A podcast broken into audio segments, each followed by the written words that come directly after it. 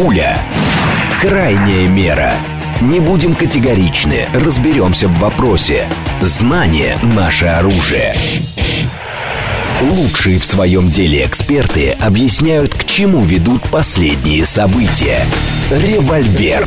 Программа предназначена для лиц старше 16 лет. 10.09, столица радиостанции «Говорит Москва». У микрофона Евгения Волгина. Всем доброе утро. Программа Рафаэль... О, опять программа Рафаэль. Да что ж такое Программа «Револьвер». Рафаэль Ардуханян. Доброе утро. Доброе утро. Координаты эфира смски плюс семь девять два пять восемь восемь восемь восемь девять четыре восемь. Телеграмм для ваших сообщений «Говорит Москобот». И смотреть можно в YouTube-канале «Говорит Москва». Стрим там начался, поэтому, пожалуйста, подключайтесь. С чего? С рассекречивания архива давайте начнем. Потому что топовая новость сегодняшнего утра. В США рассекретили архивы переговоров Ельцина и Клинтона о вступлении России в НАТО. Из них следует, что на встрече, на встрече в 1994 году в, в Новоогареве бывший президент России заявил, что страна должна первой войти в альянс в случае его расширения. Как свидетельствует стенограмма, за ужином Ельцин сказал, что за этим примером последуют другие страны Центральной и Восточной Европы. Бывший глава государства отмечал, что необходимо создать своего рода картель, включающий США, Россию и европейские страны, который будет способствовать укреплению международной безопасности безопасности. Только вот вопрос, интересно, в случае вступления России в НАТО, а, как бы от, от, от кого бы Альянс оборонялся? Вот тоже интересно. Да, вот именно, вот, э, знаете, это недальновидная политика Бориса Николаевича Ельцина. Он же хотел забрать любимую игрушку погремушку у, у наших так называемых оппонентов. Он хотел, так сказать, в самом начале убрать образ врага и самого врага. Угу. Наивно Борис Николаевич полагал, что именно это была и цель всей политики Соединенных Штатов. Чтобы Россию в НАТО принять. Да, а я думаю, знаете, я думаю, что э, учитывая бэкграунд э, Клинтона самого, я думаю, когда он услышал эти слова, он так мысленно стал, значит, так для себя начал, так сказать, как говорится, угу. проговаривать.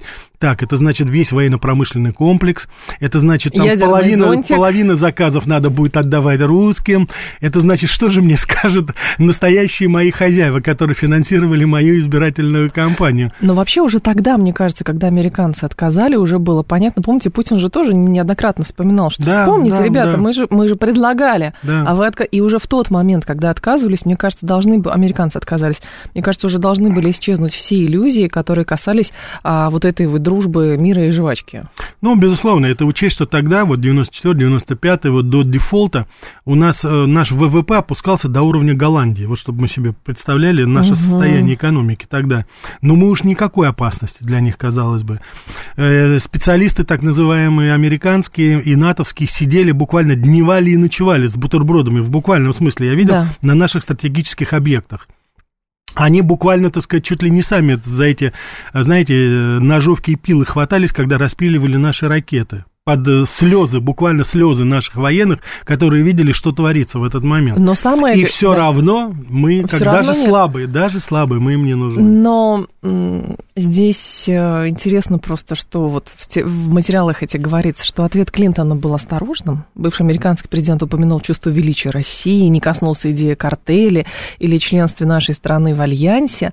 Но в апреле 22 года, то есть через два месяца после начала специальной военной операции, Клинтон ничтоже сумняшися, заявил, что предлагал и Ельцину, и Путину потом возможность вступления России в НАТО. То есть перевернуть все можно настолько, что просто... Да. Так я предлагал, это они, злобные да. русские, отказались. А да, здесь, казалось бы, Ельцин говорит, давайте вступим. Мы что? А, Путин предлагает, давайте вступим. Но мне кажется, даже вот эти предложения звучали исключительно для того, чтобы зафиксировать в истории, что американцы на это не пойдут. Потому что потом будут же эти отматывать назад эти архивы. Не случайно их опубликовывают.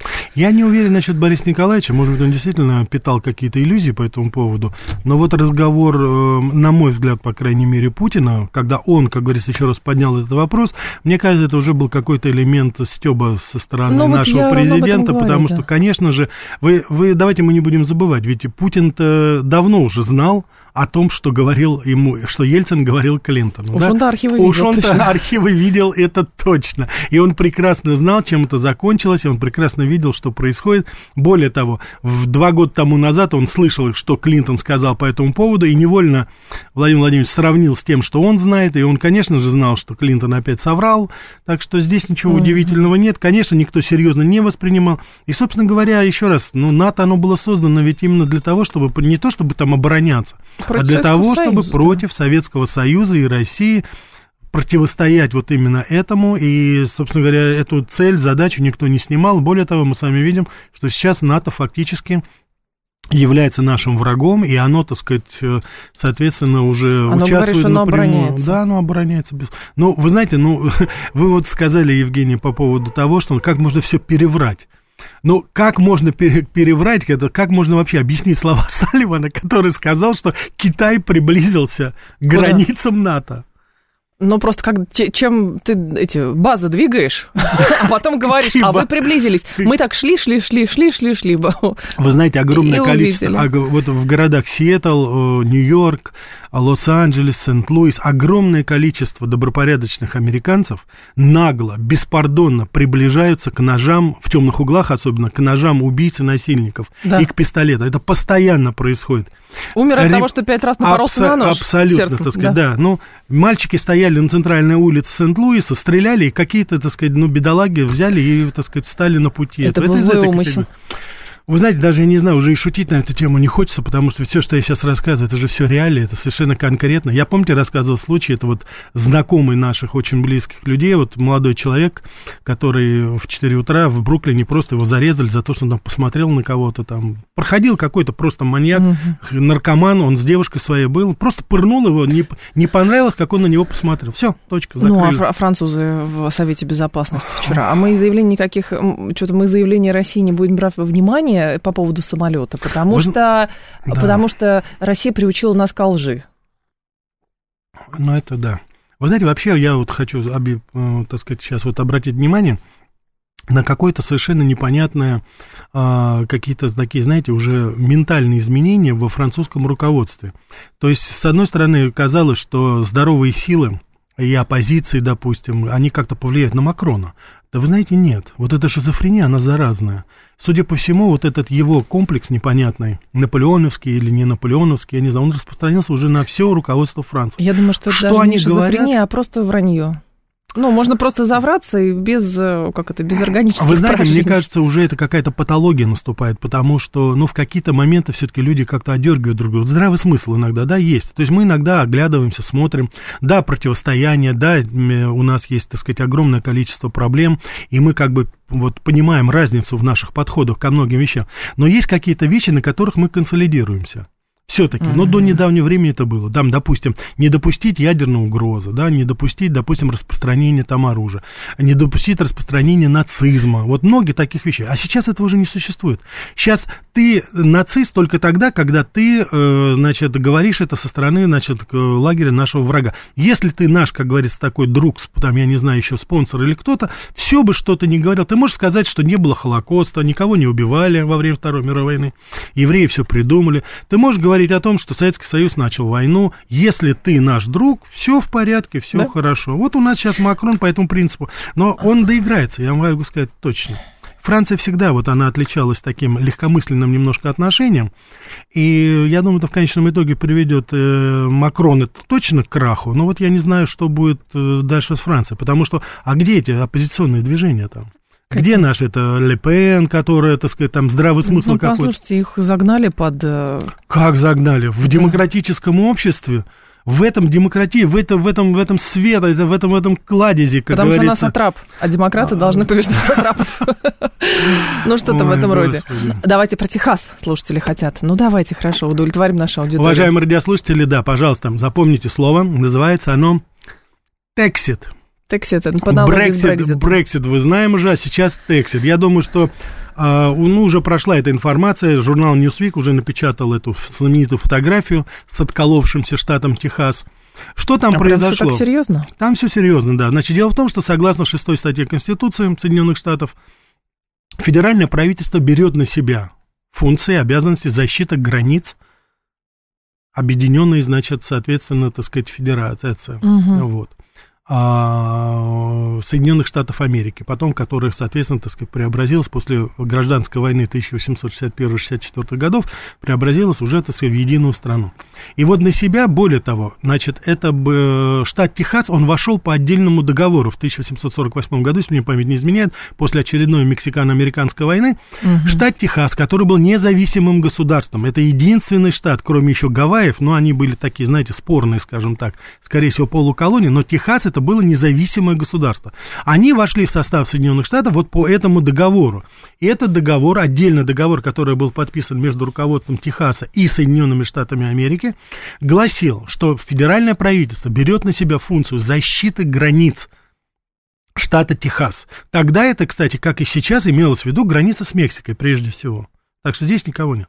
И вот сейчас губернатор Эббот, который является республиканцем, консерватором, человек, который э, любимец, можно сказать, всего Техаса, он сейчас заявил о том, что сейчас федеральное правительство не выполняет Конституцию, то есть шестую статью. Вы не защищаете наши границы. И поэтому он своей как говорится, властью, угу. властью губернатора, задействовал спецподразделение Национальную гвардию, вывел, собственно говоря, вооруженные силы штата на охрану границы штата Техас и Мексики. Так. В данном случае. И чем это?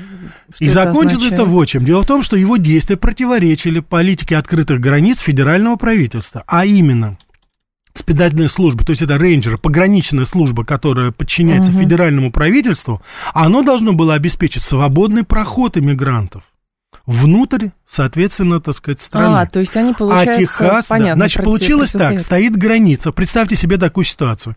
Идет поток беженцев, и их встречает два вооруженных формирования, причем с одними и теми же, э, значит, опознавательными знаками принадлежности к Соединенным Штатам Америки. Одна пограничная служба, другая Национальная гвардия Техаса, но тоже Соединенные Штаты Америки.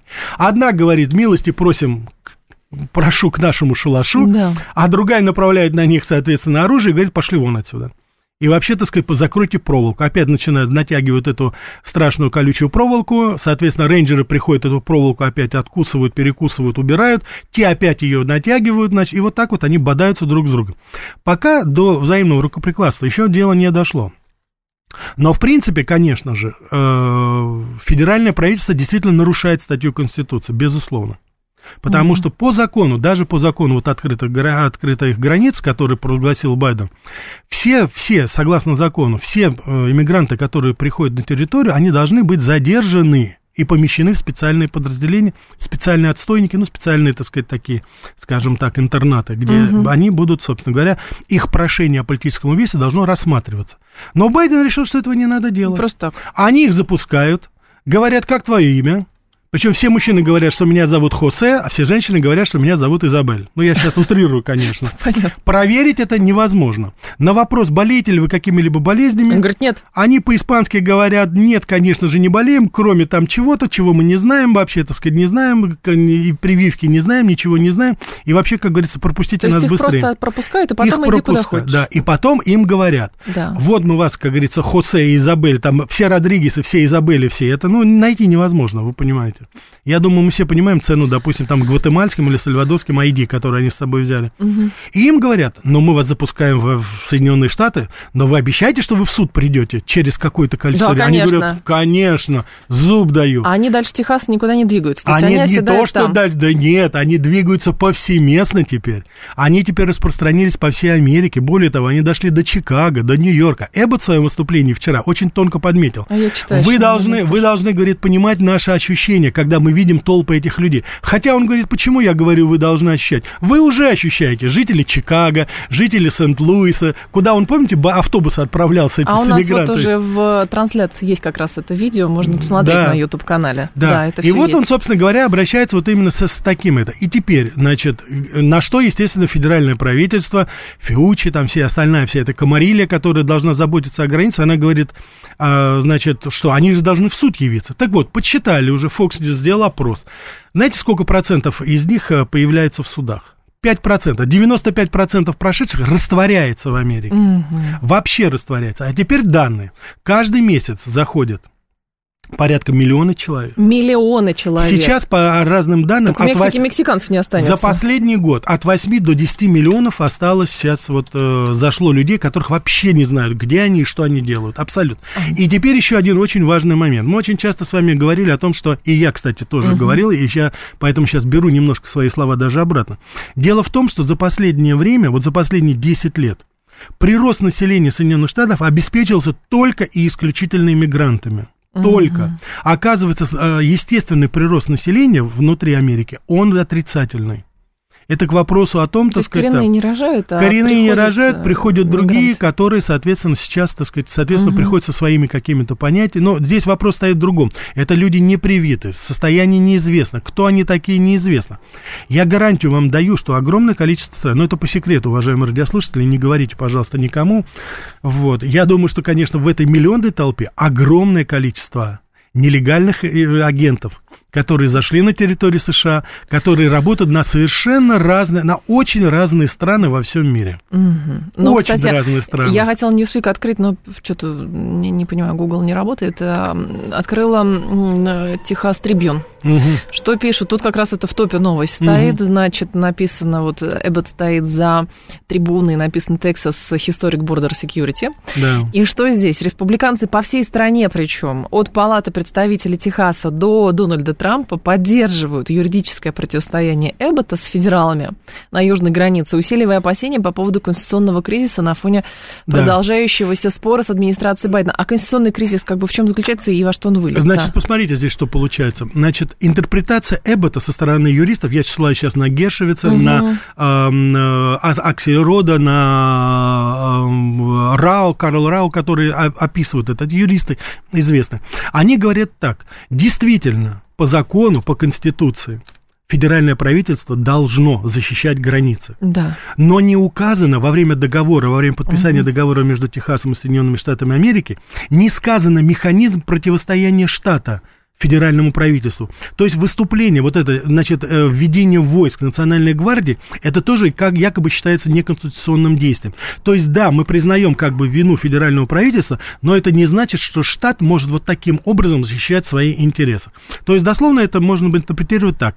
Я не могу защитить вас и вашу семью на улицах наших городов, но и вы ничего сделать с этим но не если можете. вы, да, но если вы захотите приобрести оружие, и уж тем более носить его с собой, чтобы защищать своего ребенка, который возвращается из школы... Я вас накажу. Я вас накажу, потому что это неконституционно. Да, но простите, преступность, кругом бегают. Да, это очень большая проблема. Мы искренне мы так сказать, сочувствуем. Да. Более того, мы вот работаем сейчас, посмотрите, мы разработали проекты, вот наши планы, вот посмотрите, мы уже инвестировали 3 миллиарда, чтобы там что-то сделать, так что ждите, скоро все будет Помните? нормально. Но вообще, если будет что-то не так, звоните, полиция через 48 часов обязательно приедет, но с одним условием, если вы живете в хорошем районе. Если вы живете в плохом районе, полиция к вам может не приехать, потому что мы там ничего не можем сделать. Но держитесь.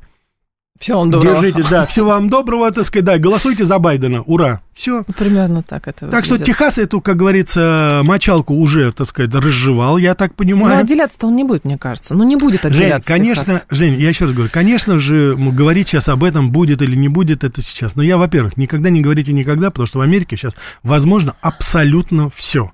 Если бы мне 20 лет тому назад сказали, что Америка будет в таком состоянии, в каком она сейчас, я бы в жизни бы этому не поверил, потому что на фоне того, что было, что есть, и что вот вообще, так сказать, это, я не знаю, это вот надо просто знать, какая Америка была в начале 2000-х годов, в конце 90-х. И так довести эту могучую страну, которая тогда бездефицитная абсолютно была. Бензин стоил вместо 5 долларов, стоил 80 центов галлон. То есть вот это, если сейчас это все, как говорится, провернуть, посмотреть, угу. то все возможно. Но интересно, как эм, юристы, которые оппонируют, которые критикуют действия Эббота, опять же, по этой публикации читаю, очень интересно, как они критикуют Эббота и что приводят в пример. Угу. Говорят, значит, э, заявление было быстро, значит, э, его осуждают некоторые правоведы. Правоведы говорят следующее. По этой логике Штаты могут использовать свое собственное определение существования вторжения в качестве оправдания оснований для узурпации контроля над любой федеральной политикой. То есть они видят в этом угрозу для Байдена и пытаются таким образом провернуть. Говорят, иными словами, любой синий штат использует такой подход. Нас, нам угрожает наркотрафик. Нас захватывает загрязнение окружающей среды. Право штатов на самозащиту э, никогда не предназначалось для того, чтобы служить крючком для замены федеральной власти. То есть у них все крутится вокруг того, что это покушение на федеральную власть. Люди говорят, да подождите, нам жить Абсолютно. хочется, нам там решите вопрос. Нет, подождите, вы покушаетесь на федеральную власть. Нет, это абсолютная схоластика, и то, что сейчас... Я видел этих либеральных, так сказать, э, э, юристов, они, так сказать, и секунды не выдерживают в противостоянии с серьезными вот теми специалистами, которых я упомянул. Ни о какой там защите окружающей среды речь не идет. Речь идет о совершенно конкретном, в договоре написано, физическое вторжение. Физическое вторжение, так сказать, сил. Вот, там даже не сказано вооруженных сил, там говорится о том, что просто любое вторжение физическое на территорию штата Техас является казусом Белли, вступление федерального значит, закона, объявление войны там, и так далее, и так далее, и так ну, далее. Да. Так что здесь вопрос не стоит. Это все, э, да. Но вы, Евгений, на мой взгляд, очень справедливо подчеркнули одну проблему, которая есть. Ведь Байден и его администрация, они ведь боятся не того, что там кто-то зайдет нелегальный, кто-то еще что-то. Они боятся того, что сейчас происходит полный раздрай внутри страны. Действительно, штаты уже считают, что федеральное правительство абсолютно некомпетентно для того, чтобы элементарно выполнять свои функции. Это угу. первое. И второе, штаты видят сейчас, я имею в виду штаты, это вот отдельные, как говорится, государства, они видят, что федеральное правительство не защищает их интересы. Они защищают интересы кого угодно, но только не их самих. Поэтому они берут власть в свои руки. А, Женя, у нас наши радиослушатели любят проводить параллели. С чем? А, с нашей, допустим, историей. А как вот в России? Да, уважаемые радиослушатели, старшее поколение, а вы вспомните 90-е. Что у нас творилось в наших регионах, когда, так сказать, центральная власть у нас здесь кутила, пила, так сказать, и водку пьянствовала? Вспомните Уральскую республику, вспомните таллеры, которые возникали, вспомните сибирские, дальневосточные регионы, как они себя вели. Вот это как раз и ну, есть... Не вот регионы, то... а местные богатые ну, люди, я которые виду, пытались, Жень, да. Жень, это, мы, это потом будут, э, да, как и здесь, будут доказывать, там, Эббот это сделал, и не Эббот это сделал. Регионы целые выходили из-под власти федеральной. Угу. И вот сейчас в Америке тот же самый процесс. Кушайте, пожалуйста, то, что вы в свое время пытались нам всучить. Вот угу. сейчас пускай они свое собственное блюдо едят. А, сейчас информационный выпуск, мы продолжим. Пуля. Крайняя мера. Не будем категоричны, разберемся в вопросе. Знание – наше оружие. Лучшие в своем деле эксперты объясняют, к чему ведут последние события. Револьвер. Револьвер. 10.36, столица. Продолжаем. Рафаэль Ардуханян с нами. Добрый день. А мы про что говорим? Да про все говорим. Так, Мик говорит, сейчас срочно нам нужно Техас поддерживать, поговорить о демократии, свободе слова, как они делали в наших бывших странах СНГ. Вы понимаете, Мик, самое главное, а, если люди напарываются ровно на то, за что они ратовали на территории другого государства, то точно совершенно, ну, мне кажется, не нужно уподобляться и говорить, ага, ха-ха-ха, можно тихонечко свои дела делать, а не говорить, что там мы поддерживаем Эббот. Может, Эбботу и не, сам, Эбботу не нужна поддержка, понимаете, России Жень, знаете, и печеньки. Тихо, тихо, нам, мы должны перестать уже делать это все тихо, не надо делать тихо. Надо вещи называть своими именами. Мы поддерживаем свободолюбивый народ Техаса в борьбе за свою независимость, это раз. Как, кстати, и Монтаны, как, кстати, и Калифорния, уровне, как, кстати, это мы еще пока не говорим, но там те же самые тенденции сейчас зреют, уже, так сказать, отряды милиции, все это есть. Если вы помните, Женя, мы с вами неоднократно подчеркивали, 350 миллионов единиц легального оружия на руках в Америке. Люди ждут Один результата выбора, да. даже больше, да. Это первое. Второе. Выборы, которые сейчас будут проходить, если там не, если Трамп не выиграет и его уберут физически каким-то образом или что-то, мы должны быть готовы к тому, чтобы не признать эти выборы. Давайте сделаем прецедент. Один раз в жизни давайте не признаем правительство, террористическое правительство Байдена, которое убивает своих так называемых оппонентов и взрывает инфраструктурные объекты чужих, чужих uh-huh. стран.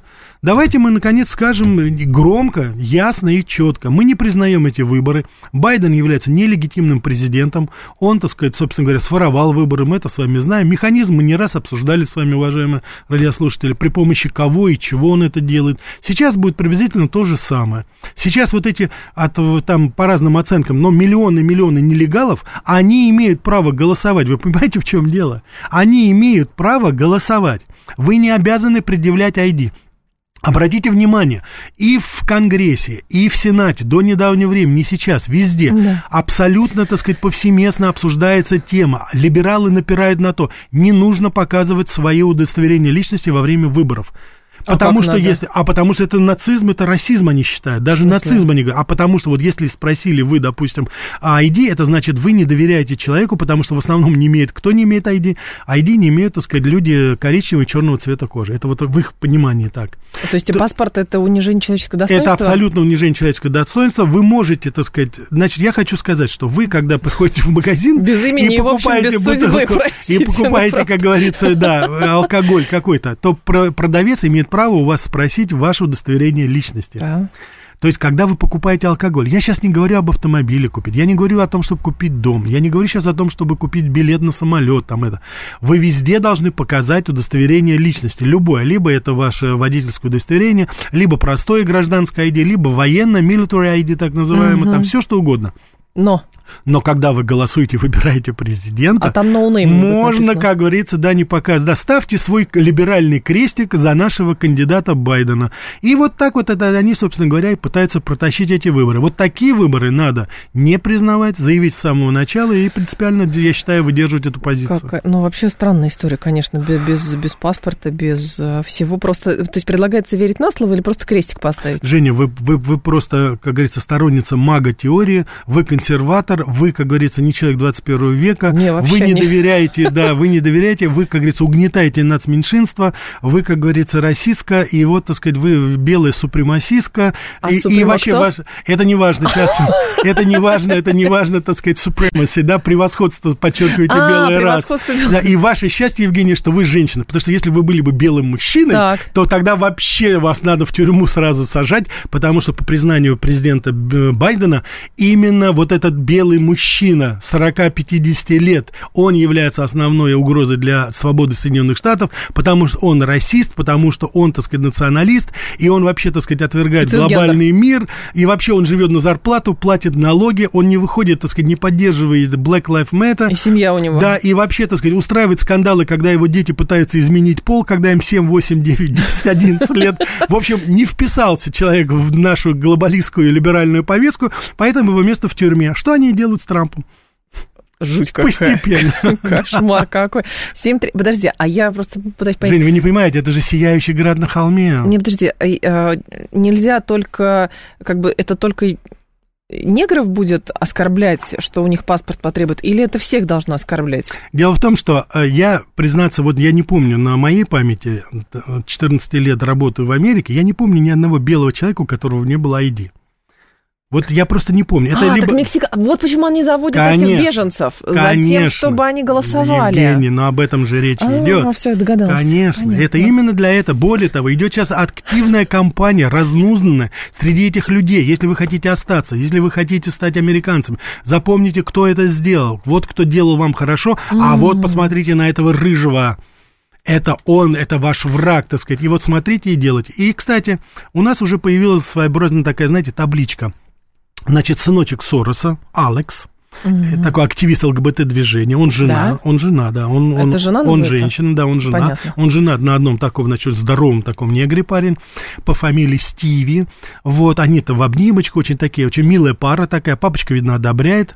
Вот, судя по всему, папочка решил, так сказать, отойти в сторону. Алекс у нас сейчас вышел. Во-первых, отмечают многие. Значит, удивительно, человек родился в Америке, по-английски говорит, Бог знает как. Это какое-то проклятие. Вот я не могу понять. Это первое.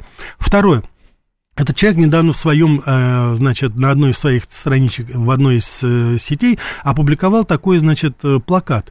И там, значит, написано «Мишень», «Пистолет» и цифра 47.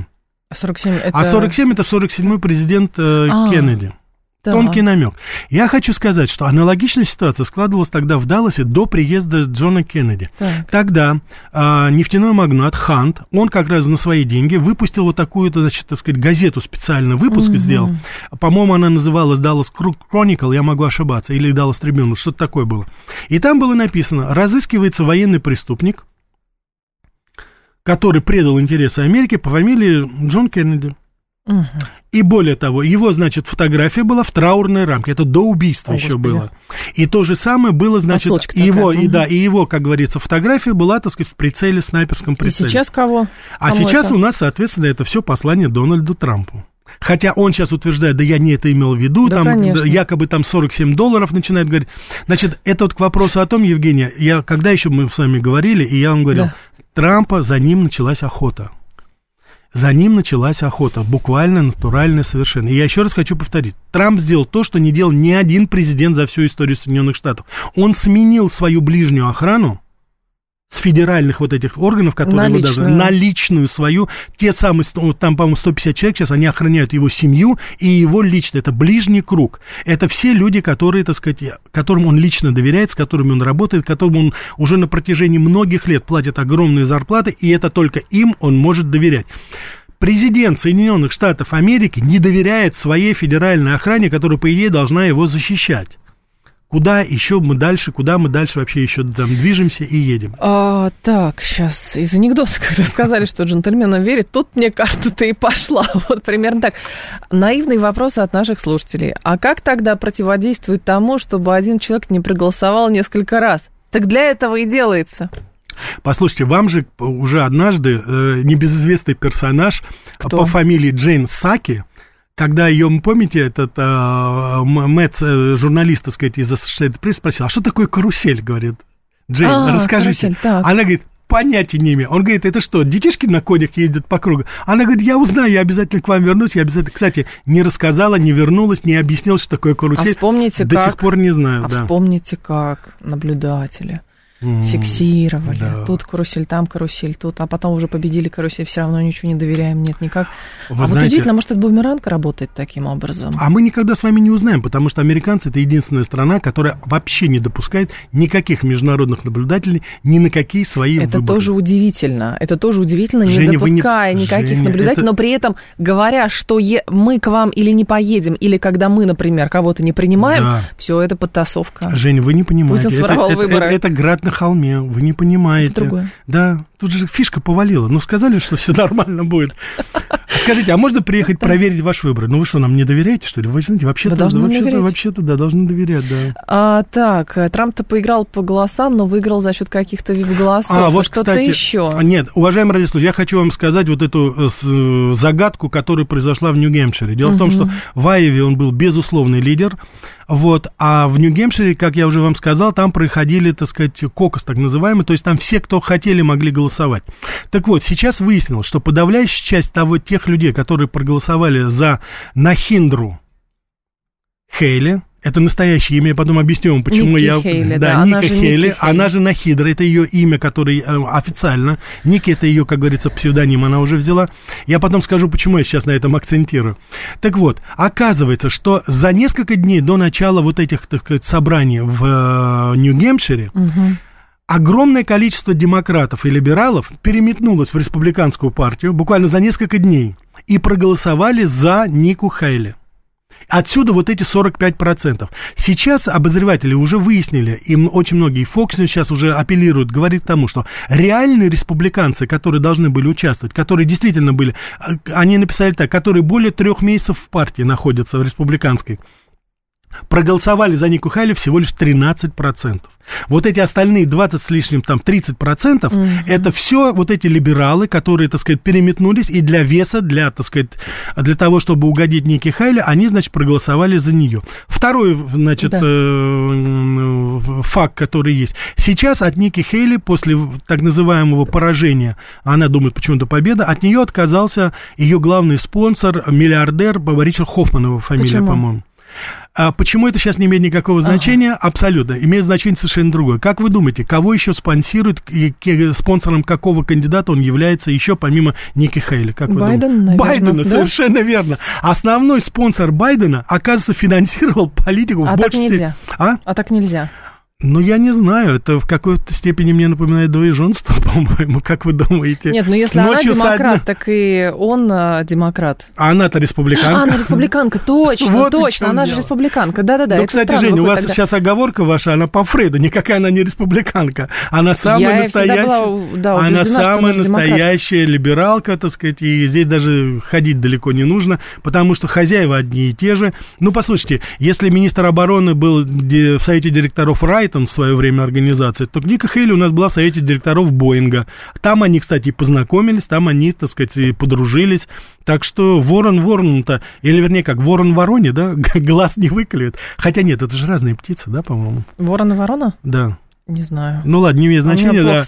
Вы знаете, честно. да, не имеет значения цвет кожи, не имеет значения пол, имеет значение только одно. Один был, значит, в совете директоров Боинга, а другой Райтона. И вот сейчас ребята, как говорится, отрабатывают свою повестку. Ну что ж делать?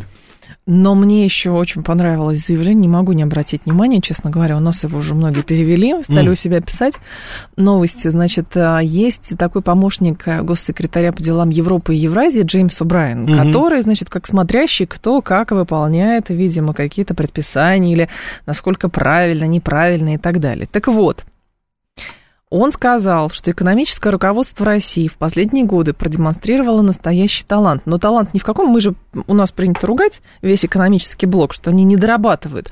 А здесь как раз очень недоволен господин О'Брайен, что с его точки зрения в хорошем смысле слова экономический блок э, талант проявил. В чем? Цитирую вам. Российские экономические менеджеры очень талантливы. До сих пор они успешно прикрывали президента России Владимира Путина, заявил О'Брайен. То есть мы их давили давили, давили, давили, давили, давили а они никак. Жень, мы наш экономический блок не давили, наоборот. Мы с вами... Нет, это пока... они, я говорю. Нет, я они, понимаю, они, они да. да. Ну, они, я не знаю, лукавят, не лукавят, пускай они говорят. Мы, у нас тут с финансовым нашим блоком, вот эта проблема, конечно, у нас большие. Куча вопросов госпоже Набиулиной, господину Силуанову, много всего есть. А экономисты у нас, ну, безусловно, Мишустин и его, как говорится, команда, она просто прекрасно работает. Я не специалист, конечно, но я слушаю моих коллег-экономистов.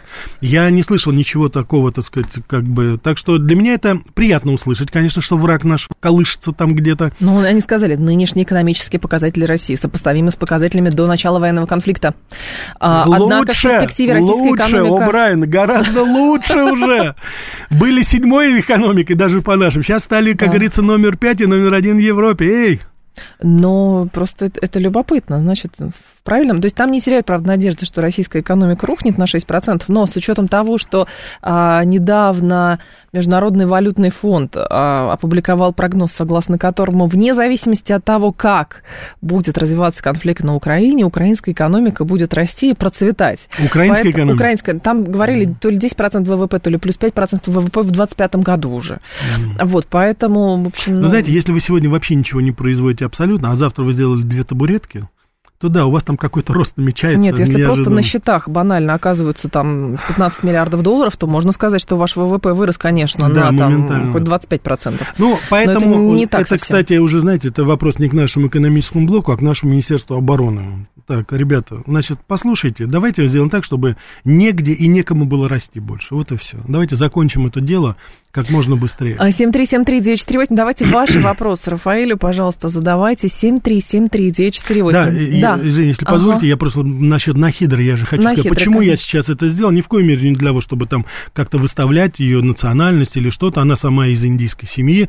Вот, нет. Дело в том, что недавно Дональд Трамп назвал ее по имени, настоящему имени. Не Ника Хейли. Дональд Трамп во время своей адресации сказал, ее Нахидра, Нахидра Хейли. То есть он совершенно... Так вот, взвилась вся либеральная пресса, пресса и сказали, что он Опять? расист, что он а расист, почему? что он... А потому что он назвал ее по рожденному имени, которое ей дала а мама. в чем расизм-то?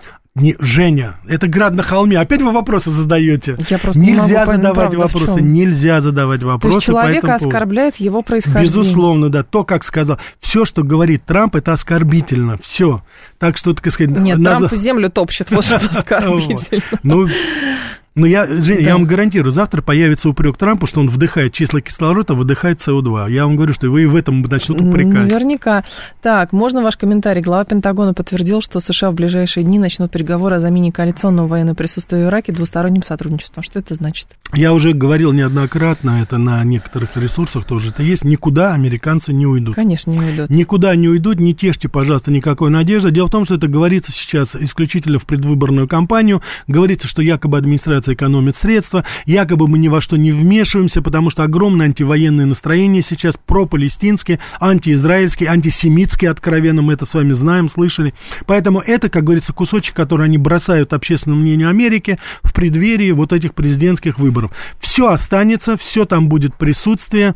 А, авианосцы отвели, один из них отвели, так сказать, по-моему, э, Эйзенхауэр отвели, Джеральд Форд остался, в любой момент придет обратно, англичане собираются заменить. Более того, тут французы у нас подсуетили со своим единственным этим авианосцем Деголь, который у них как паром ходит, так сказать, Марсель там и обратно, Тель-Авив и обратно, так сказать, до берега не доходит. Так что никаких иллюзий на этот счет. Военное присутствие сохранится. Все равно будет. Здравствуйте, мы слушаем вас. Алло, пожалуйста. Да. Алло, здрасте. Единственное, я так э, про, когда говорят Холокост евреев, ну, мне кажется, геноцид э, славян тоже был во Второй мировой войне. Безусловно. Безусловно, Вопрос русская нация, безусловно, был, безусловно, был геноцид. Вот, э, мне кажется, напрашивается еще параллель с мигрантами. У нас ведь тоже довольно очень неспокойно. Как послушаешь, посмотришь ленту, да, так прям у нас, ну... Ну, давайте не сравнивать да. ситуацию. У нас такого потока там через границы, которые там через Амур, Дарью, Сырдарь, я сейчас условно, конечно, говорю, через mm-hmm. Каспий никто не переходит. Относительно. Безусловно, еще очень много, огромные вопросы к иммиграционной службе. Я считаю, что достаточно эффективно работает, плохо работает, запоздало постоянно. Вместо того, чтобы дать открыть улицу для огромного количества русских людей, которые хотят вернуться на свою историческую родину, иммиграционная служба фактически препятствует этому. Mm-hmm. С одной стороны. С другой стороны, стороны, коррупционные схемы действуют, когда непонятно кто может получить российское гражданство в течение секунды какой-то. Это, безусловно, эти проблемы есть, но, простите, они несопоставимы с тем, что творится там. И у нас надо сконтролировать, надо наводить порядок, никто это не говорит об этом.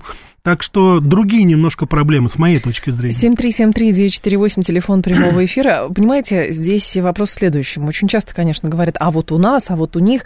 А, не нужно, как мне кажется, пытаться сравнивать. Если где-то говорится о проблемах, это не значит, что проблемы замалчиваются у себя. Важно, а у нас разобраться, не замалчиваются. важно разобраться действительно, что в Штатах происходит потому что так или иначе мы все равно как бы связаны э, геополитикой. И мы, мы должны проводим, понимать да, самое параллели. главное, что там происходит, потому что если невозможно говорить, так и останется инерция. Америка развалится или Америка а выстоит. самое Всё, главное, самое главное, я еще раз хочу повторить, что вот за последние годы у нас появилась историческая возможность учиться на чужих ошибках. Вот я хочу это подчеркнуть сто раз.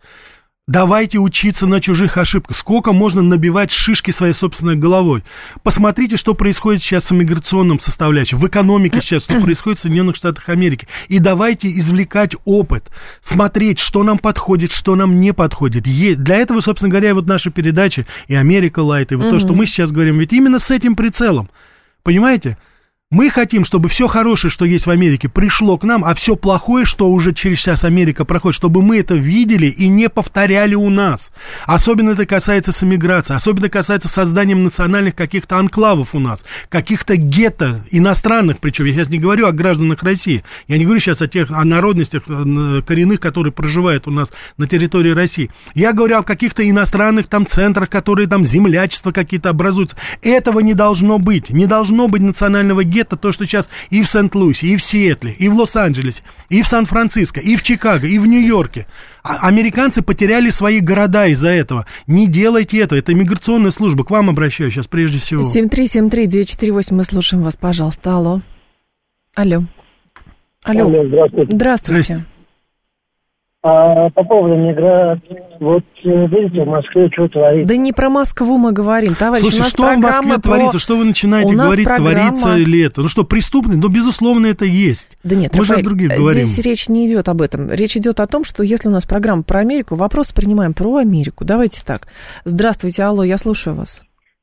Э, добрый день. Добрый Николай день. Николаевич. Пожалуйста. Рафаэль, я однажды вам задал вопрос по поводу названия государств Соединенных Штатов Америки. Почему э, не штаты, а не государства. Да. Но ведь испокон веков это государство называлось Соединенные Штаты Северной Америки. Совершенно верно. Куда вот этот север делся, и получается, что эти штаты распространены вообще на всю Америку. Но дело Спасибо. в том, что совершенно справедливо вы говорите, это было до середины 19 века, а потом, когда уже, ну, гражданская война, которую я уже все не упоминал, после 1865 года, это уже северо, э, Соединенные северо, северо-восточные штаты, как назывались, угу. они прекратили свое существование, потому что приросли территории как раз в тот момент юга, южные штаты вошли в состав, уже непосредственно конфедерации, то есть они стали подчинены общему. И потом освоение началось западных земель, так называемого Дикого Запада.